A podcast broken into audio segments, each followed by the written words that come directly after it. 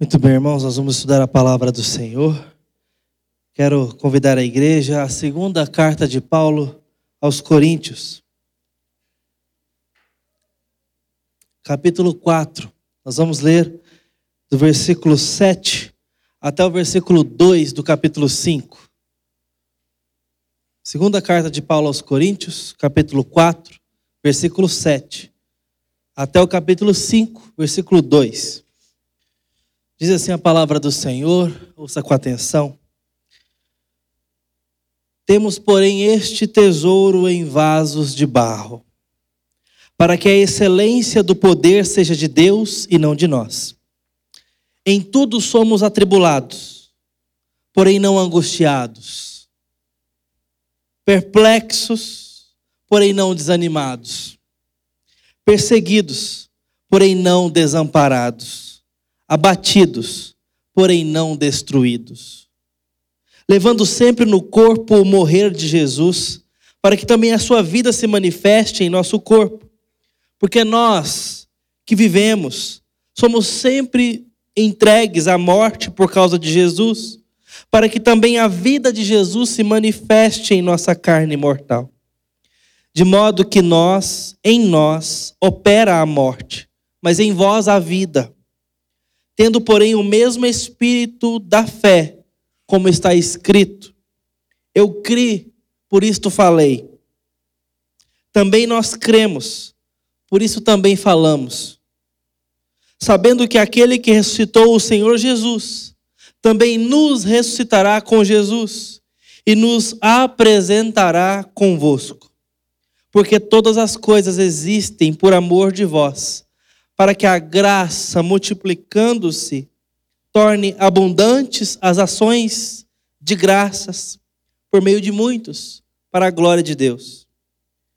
Por isso, não desanimamos. Pelo contrário, mesmo que o nosso homem exterior se corrompa, contudo, o nosso homem interior se renova de dia em dia, porque a nossa leve e momentânea tribulação produz para nós eterno peso de glória acima de toda a comparação, não atentando nós nas coisas que se veem, mas nas que se não veem, porque as que se veem são temporais e as que se não veem são eternas.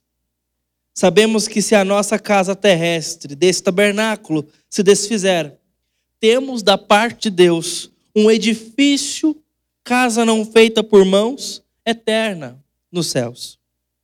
E por isso, neste tabernáculo, gememos, aspirando por sermos revestidos da nossa habitação celestial. Amém. Vamos orar. Deus bendito e santo, nós te louvamos pela palavra do Senhor. Pedimos a tua ministração ao nosso coração nesse momento. Precisamos do Senhor apacenta a tua igreja. Em nome de Jesus. Amém. Irmãos, hoje é um daqueles dias difíceis para minha família. Um ano que começou difícil. Onde nos despedimos de um sobrinho de três anos. Mas antes que o ano termine, ainda temos que nos despedir e velar o corpo da minha sogra, esposa do reverendo José Carlos Potenciano, mãe da Julie, e como ela ultimamente gostava muito de ser chamada, avó do Tito.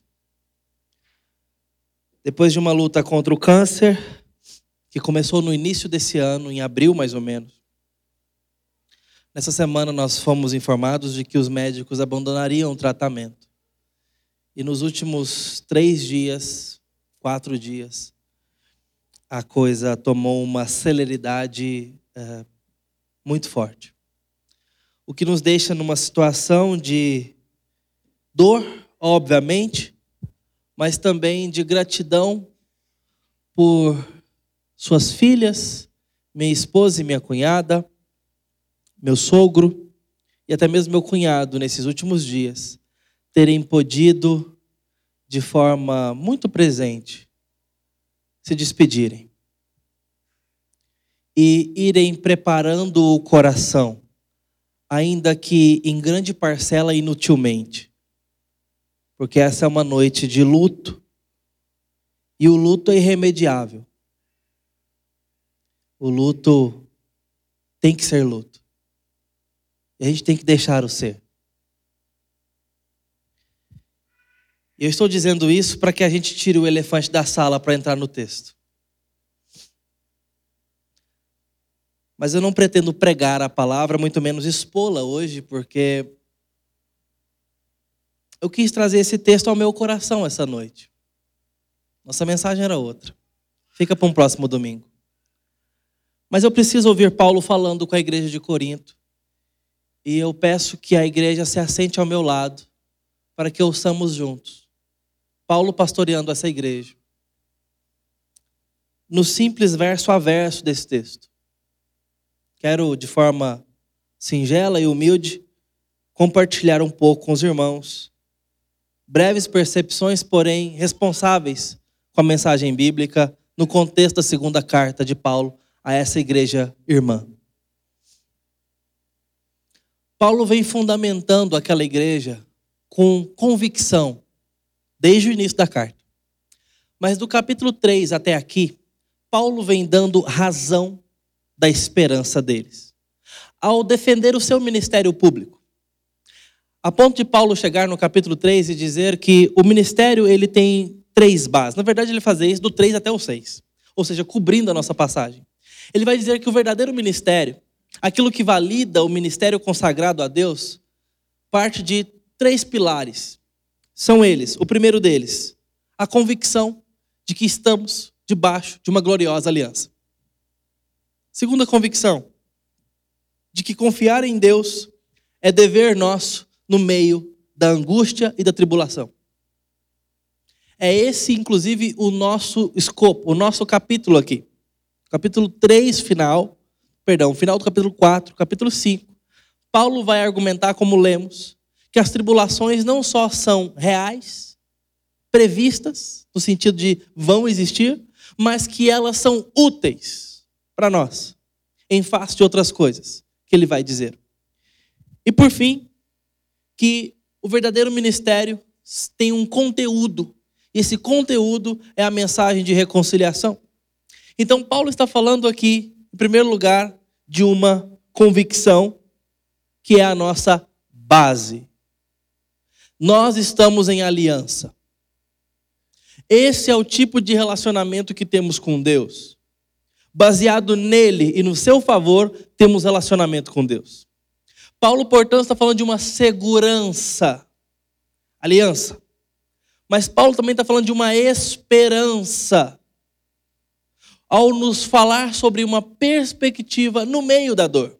Uma perspectiva, uma forma de olhar a vida no meio da tribulação. Ele fala que isso tem proveito, que isso tem o seu devido lugar na vida do discípulo.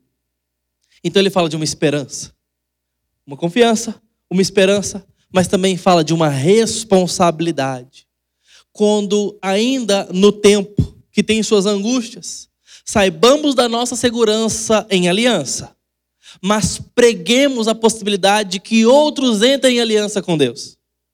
Que a nossa vida se ocupe de anunciar que existe um Deus diante da carência humana, diante da rebeldia humana, diante do terror do pecado e das dores do mundo. Existe um Deus bom que entra em aliança com quem não merece, com quem está perdido. Esta é a vida do ministério. Mas não entenda ministério como aquilo que pastores fazem, como aquilo que missionários profissionais devem fazer. Paulo está falando da vida consagrada, embora esteja falando do seu ministério, da sua responsabilidade, que estava ali sendo questionada regionalmente, Paulo, certamente, ao falar isso para a igreja, junto com a sua argumentação de consolo para a igreja e de apacentamento para a igreja, ele está dizendo que essas convicções devem fazer parte, portanto, da igreja.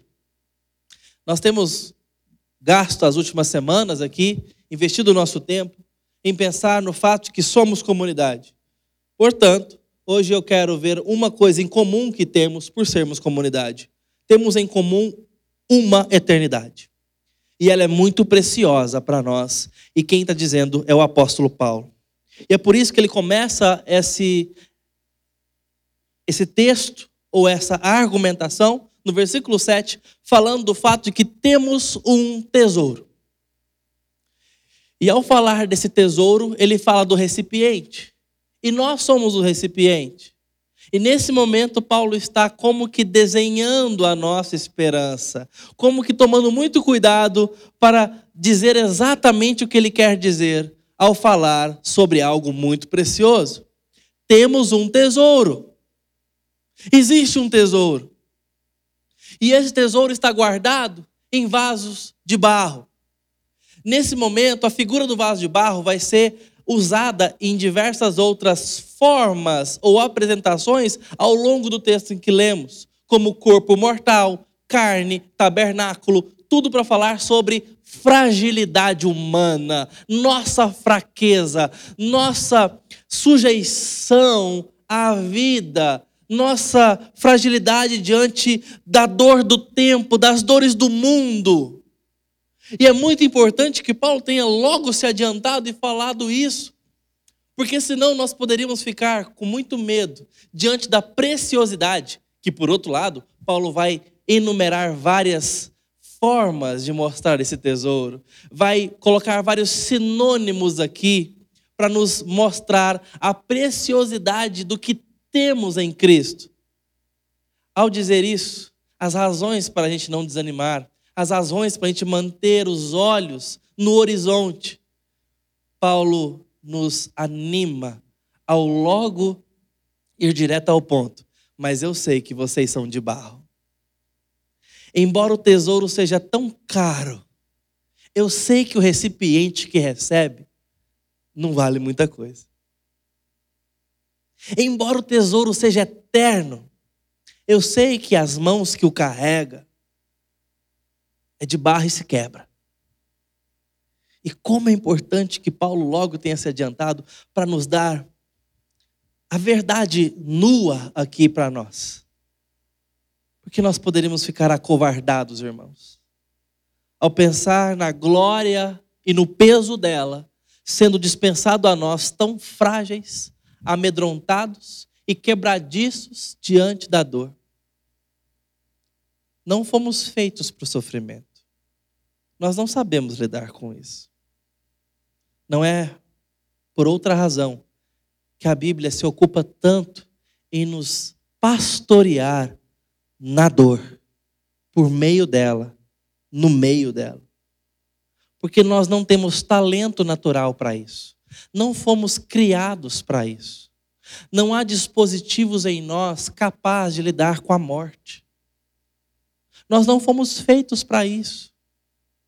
Apenas as distorções da queda fazem com que, de forma falsa, lidemos facilmente com a morte. Eu estou falando da insensibilidade. Eu estou falando pelo desprezo da vida. Eu estou falando pela cauterização do coração, pelo endurecimento das emoções. Eu estou falando pela indiferença são todos ecos da queda e da nossa desumanidade, mas em nossa humanidade, que é divina, criada por Deus nesse sentido, eu digo, nós não fomos feitos para a morte. A morte é uma infeliz consequência do mal no mundo. E se você acha-se muito capaz de lidar com a morte, talvez você esteja no quadro dos ecos da queda, da indiferença, da insensibilidade. Porque até o Santo Cristo, narrado em João no capítulo 11, quando ao versículo 24 vê o seu amigo morto, o texto nos diz: Jesus chorou. Porque a morte é uma desgraça. A morte é uma contingência do mal do pecado. A morte não é bela, a morte não é boa, a morte não é positiva. Não adianta os poetas quererem embelezá-la. Não adianta o mundo caído querendo fazer divino as coisas que são frutos da ira divina. A morte é uma consequência. E nós não fomos feitos para as consequências. Nós fomos feitos para o deleite em Deus. Nós somos feitos para o paraíso. Nós somos feitos para a comunhão. Nós somos feitos para a beleza. Nós somos feitos para as alegrias. Nós somos criados e inventados para isso. Nós não fomos feitos para viver longe de Deus. Nós não fomos criados para lidar com as consequências de viver longe de Deus. Nós não fomos feitos para lidar com a ira de Deus. Nós não fomos criados e projetados para lidar com a morte nem com a condenação. Por isso é tão fácil, humanamente falando, se acostumar com o que é bom. Porque nós somos projetados para delícias eternas. Foi assim que o Criador nos inventou. E Paulo, ao falar com a igreja, ele quer nos lembrar a termos paciência, porque nós ainda estamos no projeto do Criador. Ele não abandonou o seu plano.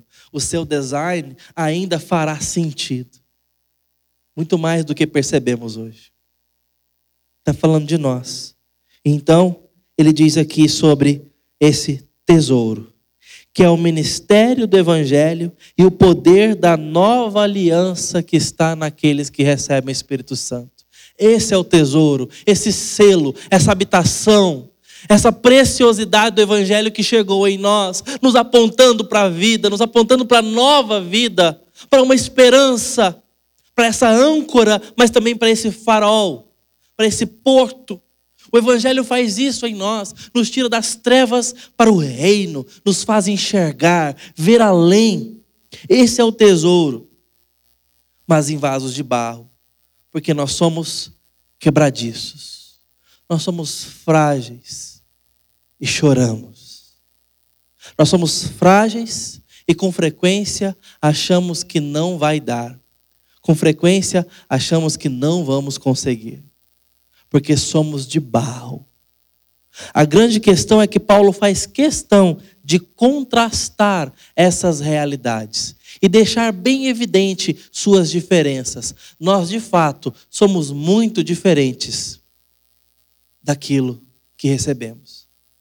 Nós quebramos, o Evangelho é eterno. Nós somos frágeis, o Evangelho é para sempre. Nossa natureza humana é fraca, e isso inclui o nosso corpo físico, mas não apenas o corpo físico. Paulo está mencionando aqui o corpo físico. E como eu disse, meus irmãos, é uma reflexão lá de casa aqui. Então não fiz exegese do texto, não posso aprofundar muito aqui meus palpites teológicos, tá? É só arranhando a superfície mesmo, tá bom? Mas aqui talvez Paulo esteja falando mais contidamente da nossa vida corpórea, de que somos frágeis na nossa natureza humana enquanto vivos nesse mundo com os nossos corpos. Ele vai usar mais texto para argumentar isso, e por isso que eu tomo a segurança de caminhar com os irmãos e conduzi-los nessa, nesse sentido semântico aqui de interpretação. Talvez Paulo esteja falando exatamente dos nossos limites, de como que a dor nos afeta, mexe com o nosso psicológico, como sofremos, como que as dores do tempo nos afetam como que somos frágeis diante de uma nova gripe, diante de um vírus respiratório que ceifa tamanha parte do mundo. E ainda lidamos com todas as outras doenças e enfermidades que nos assaltam.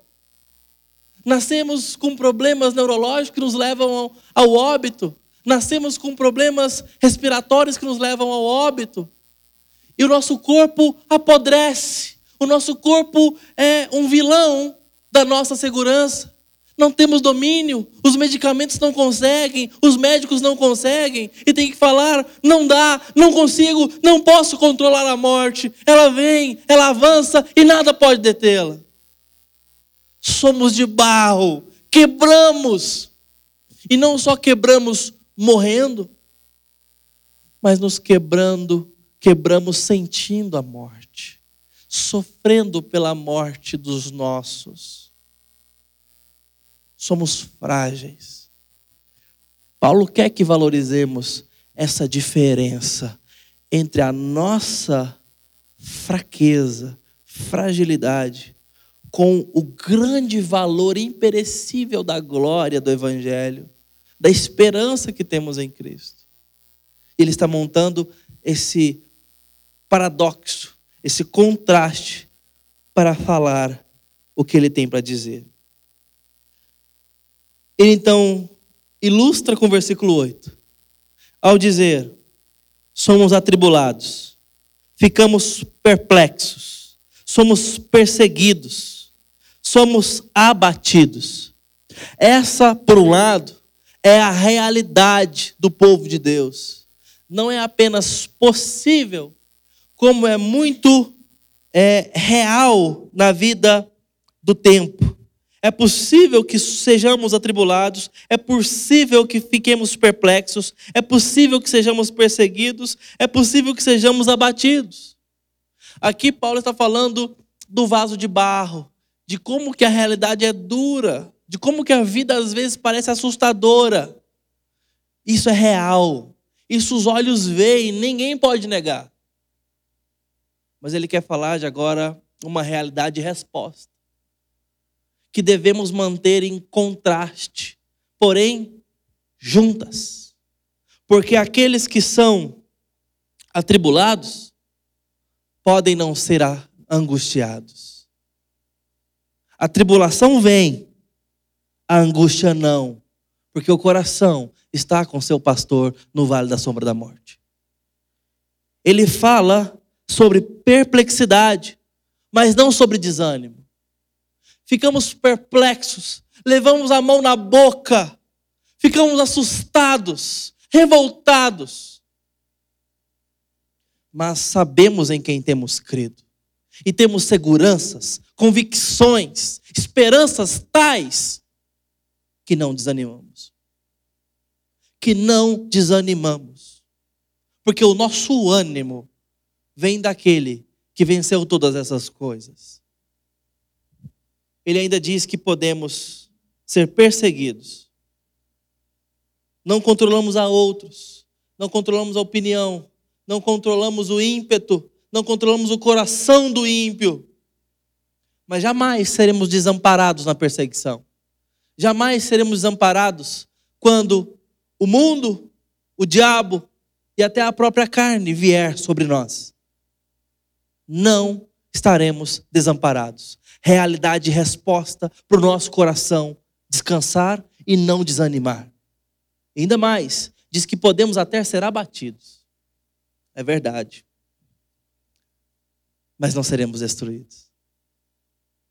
Porque a nossa vida não está nas mãos de nenhum outro mais poderoso do que quem a deu para nós, de quem nos faz, nos constrói, nos refaz e está completando boa obra em nós, em nome de Jesus, que cuida dos nossos corpos e alma. Por isso, ainda que abatidos, não podemos ser destruídos.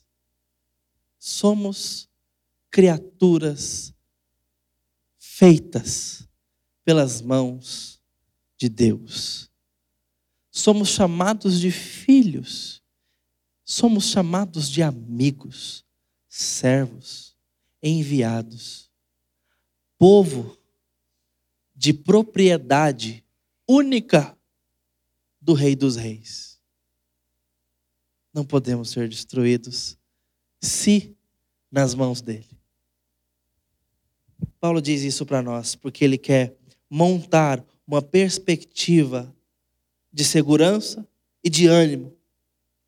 E aí então, quando ele diz que ele mesmo passa por desânimos, ele mesmo passa por perseguições, ele diz que essas perseguições, essas angústias, no versículo 10, leva sempre no corpo o morrer de Jesus, para que também a vida se manifeste no corpo. Mais uma vez o contraste das dores do tempo e da vida que ele leva no corpo, mas que isso está atrelado a algo eterno e muito mais poderoso e valioso do que as marcas do tempo o ministério de Cristo. A nossa dor e o nosso sofrer, se em Cristo, estão atreladas às dores de Cristo. É isso que ele diz no versículo 10. Para que a vida de Cristo, sua ressurreição e glória, também estejam atreladas ao nosso pós-dor, pós-vida, pós-tribulação. Não podemos nos limitar à esperança às coisas deste mundo, nem do tempo, mas olhar para além do tempo e encontrar na nossa dor a coincidência de Cristo, para encontrarmos na glória dele esperança para além da nossa dor, vida com a vida dele, eternidade com a glória dele. Paulo está querendo colocar os nossos olhos para além da circunstância, ainda que na circunstância, se valendo dela, mas como degrau, como enredo, como oportunidade para que levemos a sério o assunto da eternidade e o assunto da glória, o tesouro, ainda que esteja depositado em vasos de barro. Entendam, é uma questão de perspectiva, é uma questão de olhar, de conceber. Na fraqueza de Paulo e no compartilhar da morte de Jesus através do sofrimento, o poder da ressurreição de Jesus é reafirmado na esperança do crente. Assim passamos pela dor, com os olhos para além da dor, com os olhos na glória que há por vir. É por isso que temos o versículo 16 e o versículo 17 ele literalmente diz: Por isso não desanimamos. Tendo tal esperança, não podemos desanimar. Pelo contrário, mesmo que o nosso homem exterior se corrompa, contudo, o nosso homem interior se renova de dia em dia. Mais uma vez, ele está falando da casa, da carne, da casca, do vaso. Ainda que isso aqui se perca, pereça, ainda que as células se apodreçam, ainda que a enfermidade leve, o homem interior se renova de dia em dia. Há algo que não se vê, há algo que os olhos não contemplam, que aponta para uma realidade talvez mais real do que aquilo que vemos. Agora, nós estamos falando aqui de uma filosofia ah, que não está respondendo às teorias de Platão. Porque se Paulo estivesse lidando com as ideias de Platão nesse momento, talvez a argumentação dele pudesse caminhar por uma via mais segura aqui. Mas ele não está mexendo com isso. Mas como nós fomos muito inundados pelas filosofias platônicas, é necessário dizer uma ressalva. A matéria não é ruim e o espírito é bom. Isso não é verdade. Não é essa a nossa perspectiva de vida. Embora pareça que é isso que o Novo Testamento sugira, aliados a alguns textos de profecias do Antigo Testamento. Entenda onde Paulo está colocando a coisa, e se você levar bem a fundo o que ele está falando, você vai perceber exatamente o contrário. Ele está falando sobre aquilo que se vê contra aquilo que não se vê. Ele está falando sobre circunstância, o que se vê, materialidade, contra a eternidade, a segurança eterna que não se vê. Esse é o contraste dele. Por isso o vaso de barro, por isso o corpo mortal, por isso agora essa ideia daquilo que se corrompe, o, o homem exterior. Mas a ideia de Paulo está na ressurreição como esperança e resposta para esse perecimento material. Logo, Paulo tem os olhos, e ele vai usar isso na sua carta aos Coríntios, ainda aqui, sobre nova criação, sobre novo céu e nova terra. É Paulo quem vai argumentar sobre isso, inclusive juntando com a carta de Paulo aos Romanos, trechos, por exemplo, de Colossenses. Paulo vai argumentar sobre a nova natureza. Paulo vai falar sobre, em Romanos capítulo 8, como que a natureza almeja a revelação dos filhos de Deus na redenção. Como que o novo mundo habitado, novo céu e nova terra, fazem parte do novo homem renascido da ressurreição, agora com novo corpo, esse corpo do qual Cristo aponta para nós sendo o primogênito dos mortos em Apocalipse capítulo 1. Ele tem o primeiro corpo ressurreto para a glória. Embora outros já tiveram o corpo ressuscitado, como Lázaro, por exemplo, que mencionamos há pouco. Não, não é disso que Jesus está falando ali através de João, está nos dizendo sobre ressurreição dos mortos com o corpo glorificado. Isso é uma realidade para a igreja. E isso não vemos, mas é esperança real. É algo para nós crermos e nos apegarmos enquanto vivemos como vasos de barro. Enquanto vemos o corpo perecer. Enquanto vemos a morte nos assaltar é para se apegar àquilo que não se vê, enquanto o que estamos vendo é tão doloroso. Essa é a ideia de Paulo. Arrisco dizer para os irmãos. Versículo 17. Porque a nossa leve e momentânea tribulação produz para nós eterno peso de glória acima de toda comparação não atentando nós nas coisas que se veem, mas nas que se não veem. Porque as que se veem são temporais e as que se não veem são eternas. Paulo usa de um eufemismo grave aqui ao falar dessas leves e momentâneas tribulações. Porque ele está levando em conta todas elas. Como é que eu sei disso? Porque quando Paulo retoma esse assunto na carta aos Romanos, capítulo 8, ele vai falar sobre morte, espada, fome, nudez, perseguição. Ele vai falar de coisas tão profundas quanto as maiores dores do mundo.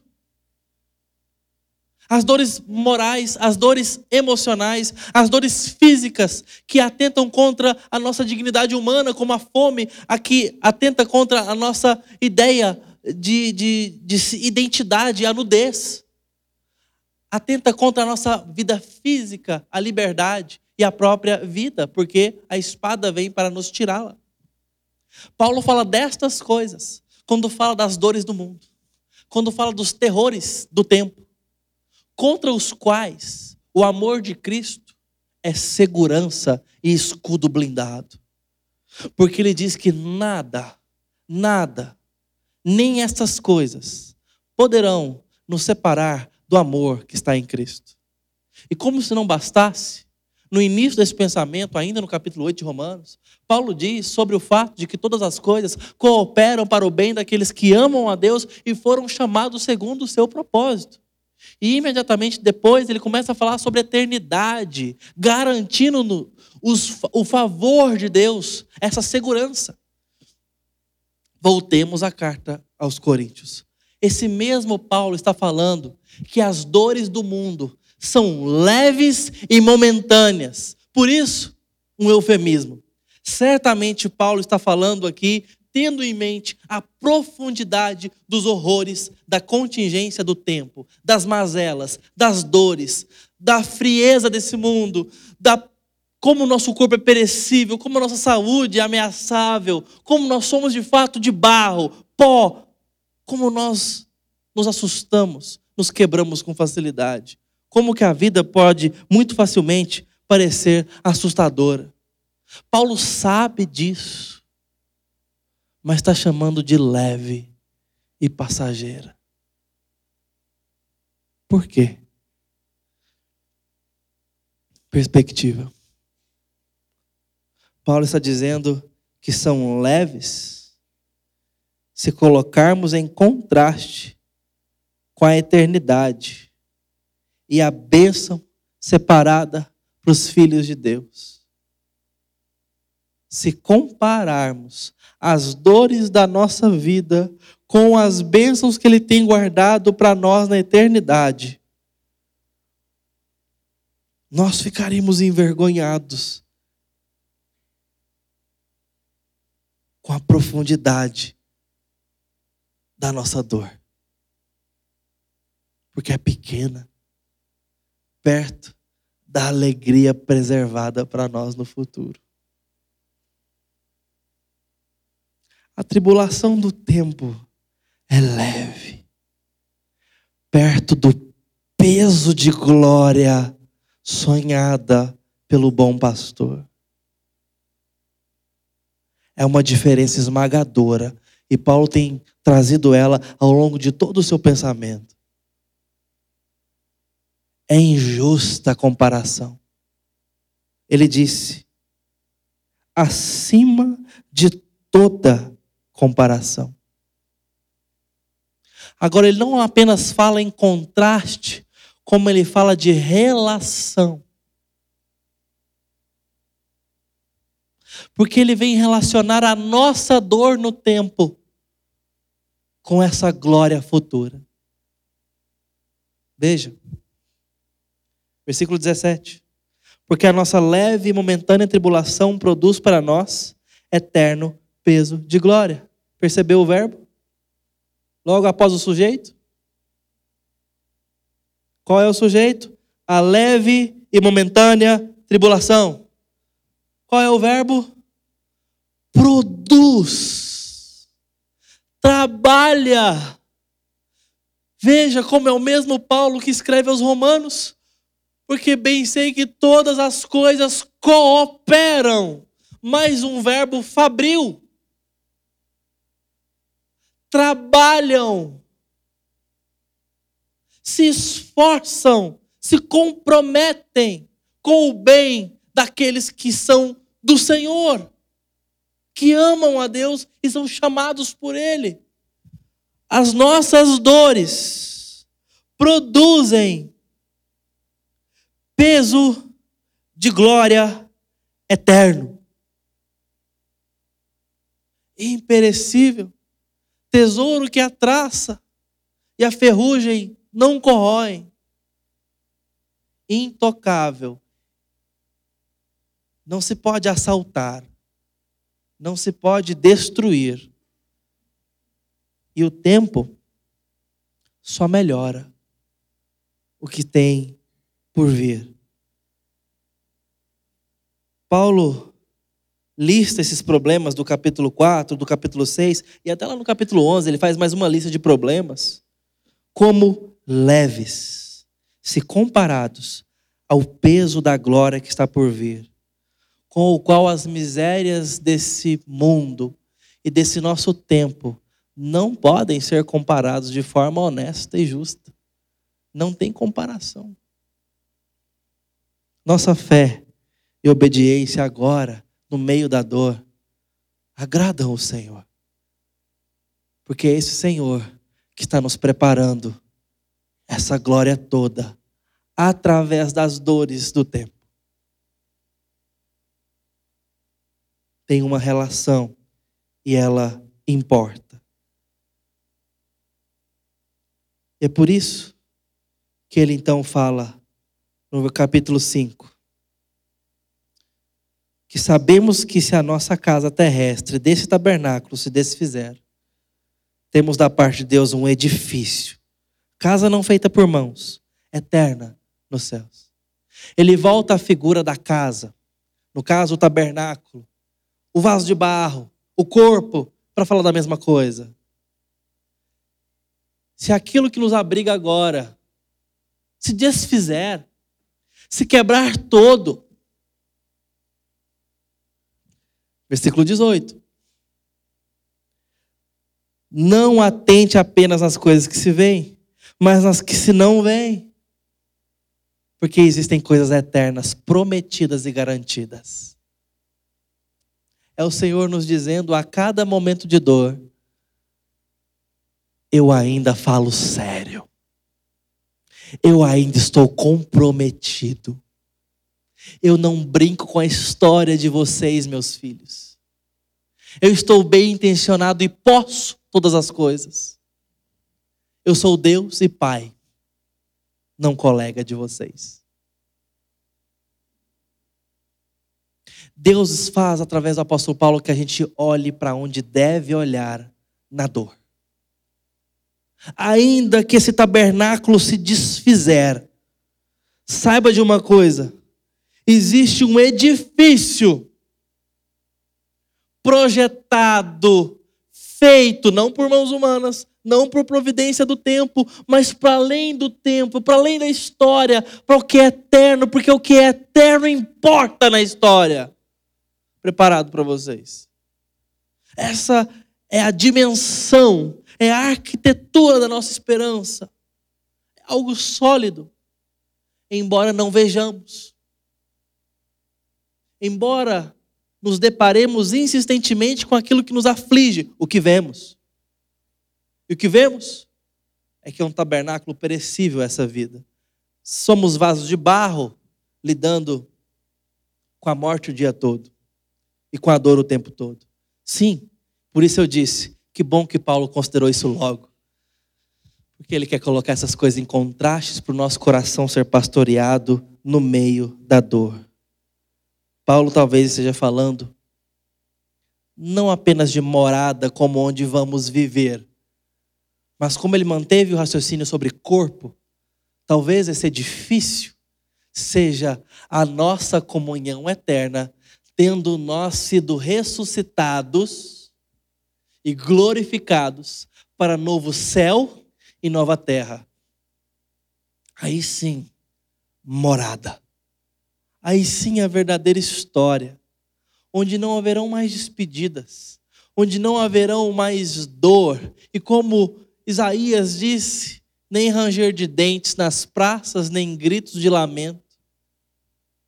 Mas o leão pastará com a ovelha, e nós seremos felizes. A realidade da eternidade importa para agora. Não dá para abrir mão disso. Não dá para deixar para depois. Esta, enquanto teologia, é o cajado do pastor nos conduzindo no vale da sombra da morte, nos nossos dias mais escuros é a sua tutela sobre nós. E ele consumará na nova criação.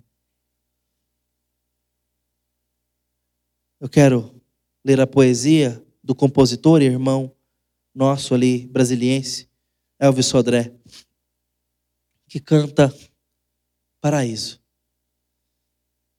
Por que será que o choro vem? Se o fardo é de algodão tudo vai passar. A esperança é o que convém para acalentar o coração. Esperança.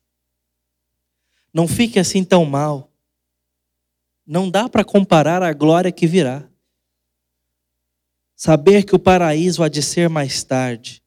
Saber que a eternidade brilha para nos conquistar. Saber que tudo isso vai ter fim mais tarde. Saber que a salvação em Cristo veio para ficar. Veio para ficar. Hoje é uma noite de nó na garganta, de embrulho no estômago, de sentir o gosto intragável do luto. É noite de despedidas que não queremos dar. é um daqueles dias de dor. Terríveis dias de dor. Mas também é noite de lembrar que toda dor é por enquanto. É noite de lembrar que isso tudo vai passar. E um dia a glória será tudo que temos. Nesse momento não é poesia, é realidade. Liana em Cristo está com o Senhor. E cremos com seu neto Levi que foi na frente. E a vovó não vai ficar sem netinho, como ela tanto queria ver o Tito crescer. É até logo para a família de Deus. Daqui a pouco a família está reunida para a história continuar. Isso não é pesamento positivo, é nossa realidade na palavra. A eternidade é para agora. Não podemos abrir mão disso. E essa eternidade temos em comum, meus irmãos. Somos essa comunidade na fé. Vamos orar.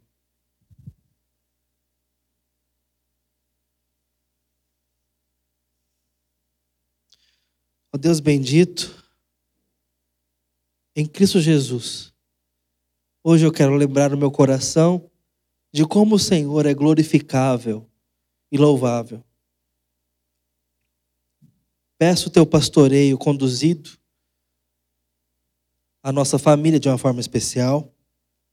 E nesse momento, diante da tua palavra, a tua igreja, que o Senhor Jesus nos guie, nos conduza e nos pastoreie a esperança. No nome dele, a nossa esperança viva. Amém.